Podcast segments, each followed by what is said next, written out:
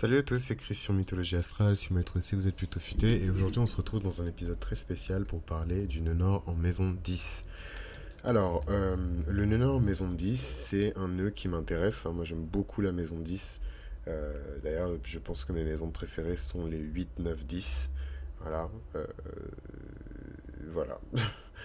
Euh, et, pourquoi c'est mes maisons préférées? Parce que voilà, je trouve que c'est la partie de l'histoire qui est intéressante, le moment de la crise, de la catastrophe, euh, du pire cauchemar qui devient réalité, la maison 8, la nuit noire de l'âme qui va avec, l'épiphanie hein, de la maison 9 et l'ascension vers la gloire euh, de la maison 10. Moi qui aime tout ce qui est ancien, tragique,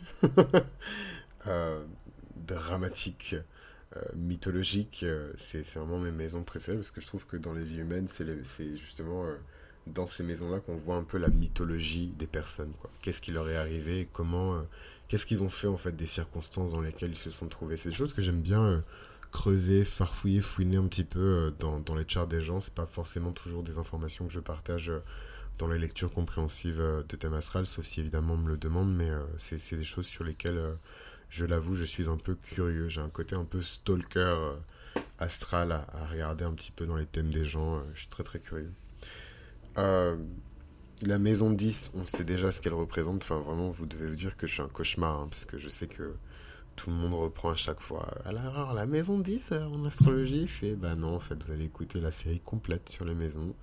Et il y a un épisode sur la maison 10 si vous avez encore des doutes. Et moi, j'enchaîne direct avec la signification du nord dans la maison 10. Euh, j'ai l'impression que c'est un classique parce que c'est vraiment euh, un rapport de force et un axe que les gens connaissent très bien. Euh, quand on a un nord en maison 10, on vient de la maison 4.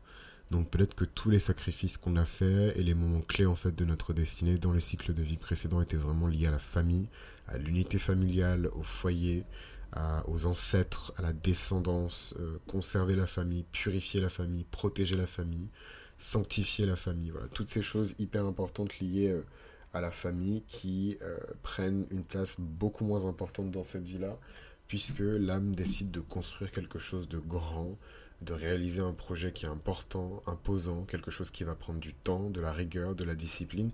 Et c'est hyper important ce que je vais dire, quand je parle de la maison 10, je vous demande pas à tous d'aller vendre votre âme euh, à l'ultralibéralisme américain et euh, de vous faire poser des fausses dents.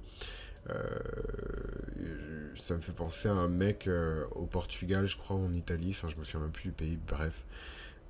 c'est un espèce de peintre du bâtiment, ou enfin un maçon qui en fait dans les années 80 a hérité d'un chantier et a décidé de commencer à construire une église. Euh, il a décidé de, Il a eu une épiphanie. En fait, je crois qu'il devait mourir. Il a été guéri et il a dit Je vais consacrer le reste de ma vie à construire une église, en fait. Et il a commencé à construire son église. Évidemment, c'est une église qui est dédiée à la gloire de Dieu. Euh, voilà, je suis vraiment désolé de ne pas retrouver le nom de ce gars, mais je trouve que ça explique tellement bien les énergies de la maison 10. Et en fait, depuis 20 euh, ans, je crois, ce mec-là a dédié entièrement sa vie à la construction de cette église. Comme à l'ancienne, avec les grands peintres, les grands sculpteurs. Euh, de, de, de, de l'époque de la Renaissance euh, qui euh, se lançaient dans des projets pharaoniques, évidemment avec leurs assistants. mais là, en l'occurrence, c'est la même chose. Et pour moi, ça, on est dans l'énergie de la maison 10. Donc on n'a pas besoin d'aller vendre son âme au diable et de, et de, participer à la destruction de la planète activement pour être dans la maison 10. Quoi. mais en tout cas, cette chose extrêmement importante, c'est votre mission d'âme. Donc euh, pour certaines personnes, c'est pas forcément quelque chose de concret. Euh, voilà, je vais créer le nouveau bateau euh, ultra biodégradable qui va enfin nous permettre de prendre le bateau sans polluer la planète. Non. la maison 10, c'est une maison aussi de... C'est un peu alambiqué ce que je veux dire, mais c'est aussi une maison de l'incarnation du super-ego. Le super-ego qui se trouve dans la maison 9, il vient s'incarner avec un peu plus de matérialité dans la maison 10 en fait. Donc c'est aussi la floraison d'une partie de nous-mêmes qui était euh, voilà, en train de, de, bourgeonner, de bourgeonner, de bourgeonner, de bourgeonner. La maison 10, c'est la floraison en fait de, de, de, ce, de, ce, de ce bourgeon, quoi. Donc euh, c'est pas rien. C'est pas rien. C'est vraiment la petite fille qui était euh, effrayée partout et qui devient cascadeuse du jour au lendemain. C'est sa réputation, c'est comme ça qu'elle est établie dans le monde. Donc pour chacun, euh, le nœud nord en maison 10, il va être différent, mais c'est vrai que les personnes euh, qui ont le nœud nord en maison 10 et donc le nœud sud euh, en maison 4 avaient peut-être un peu plus de, de difficulté à évaluer des problèmes d'un point de vue rationnel. Peut-être qu'ils étaient dans une approche qui était beaucoup trop irrationnelle, beaucoup trop liée aux émotions, beaucoup trop liée au ressentiment, à la perception des choses et pas forcément à la réalité. Et là, quand on rentre dans ces dimensions-là, on est dans la réalité, on est dans quelque chose de concret, on est dans un rapport au monde et à l'existence qui est concret, carré, rationnel, où il n'y a pas vraiment de place pour la fantaisie, quoi.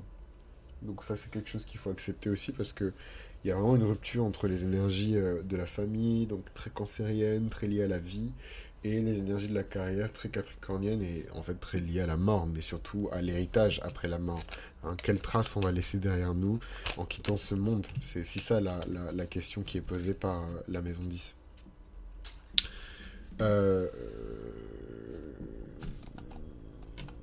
je sais pas quoi vous dire d'autre. Euh, euh, c'est des personnes pour lesquelles la famille a énormément sacrifié et qui eux-mêmes se sont énormément sacrifiés pour leur famille. Et ça, ça fait que même dans cette vie, même dans des circonstances difficiles, même avec une famille qui ne les aime pas, même, même, même, même, même, c'est des personnes qui sont profondément attachées à leurs racines. Et euh, la racine, c'est pas juste la famille, c'est aussi la terre natale, le village natal, la ville natale, la région natale, les racines euh, culturelles, le patrimoine régional. Euh, voilà, c'est des choses vraiment euh, dont, dont, les gens sont fiers, quoi. et qui sont perçues comme du chauvinisme par les autres, mais qui sont vraiment une marque d'amour et de fierté, en fait, pour les personnes qui portent encore ces cultures-là, les couleurs de ces cultures-là. Donc c'est vraiment beau, je trouve ça éblouissant comme, comme, comme division, même si c'est pas facile. Euh, je trouve ça vraiment euh, très beau, ce nœud nord euh, en, maison 10 avec le nœud sud en maison 4. Mais bon, c'est des sacrifices qui sont énormes. C'est vraiment des sacrifices qui sont énormes. je me demande même si l'héroïne de, de l'un de mes romans n'est pas comme ça, si elle n'est pas née en fait avec un, un nœud nord dans la maison 10 et, et un nœud sud dans, dans, la maison 4 parce que sa carrière lui a tout arraché. quoi. C'est des carrières comme ça, des destinées comme ça qui, qui vous enlèvent euh, euh, votre amour de jeunesse, qui vous enlèvent la relation privilégiée que vous aviez avec votre mère, qui vous enlèvent un tas de choses. quoi. Donc c'est pas évident.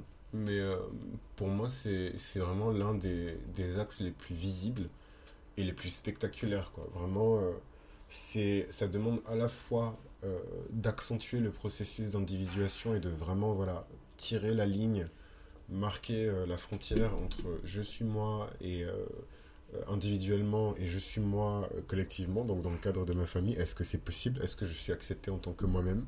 Ou est-ce que je dois tout le temps lutter? Généralement, ces gens-là, c'est horrible. Hein. Ils viennent d'un sud, sauf s'ils ont vraiment un excellent karma.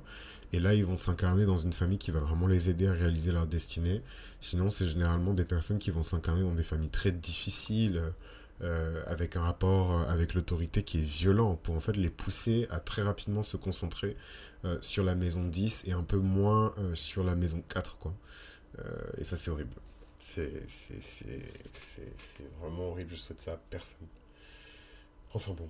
Euh, est-ce que j'oublie des trucs euh, Ouais, c'est difficile pour ces gens-là de développer leur individualité parce qu'ils ont toujours existé en tant que collectif. Et c'est marrant parce que c'est un axe qui me rappelle l'axe euh, suivant, pardon. Et l'axe suivant, c'est aussi un axe d'individuation versus rester dans, le, dans la meute, quoi. Vraiment, c'est les énergies du cancer, on doit tout le temps rester ensemble, tout le temps rester en famille, rester soudés, honorer les liens du sang, la transmission, l'ancestralité, le, voilà, toutes ces choses-là. La lignée, des choses qui sont assez importantes quand même.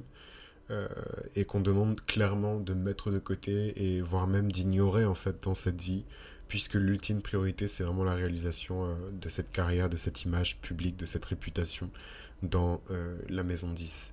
Waouh, c'est incroyable. Donc, euh, maintenant qu'on a vu ça ensemble pour le nœud nord en maison 10, je vous remercie hein, de m'avoir écouté jusque-là et on se retrouve dans le prochain épisode où on va parler du nœud nord en maison 11. N'hésitez pas à commander hein, votre talon d'Achille où j'explore aussi les nœuds. Hein. C'est à la fois votre faute, euh, comment dirais-je, votre, votre erreur fatale, le, le talon d'Achille, mais c'est aussi une lecture karmique du thème. Pour comprendre pourquoi, hein, et pas juste quoi et comment, c'est comprendre pourquoi. Donc voilà, n'hésitez pas à commander en tout cas votre talon d'Achille, il est encore temps, la boutique est ouverte et moi je vous retrouve au prochain épisode, on va parler d'une énorme maison 11. A très vite.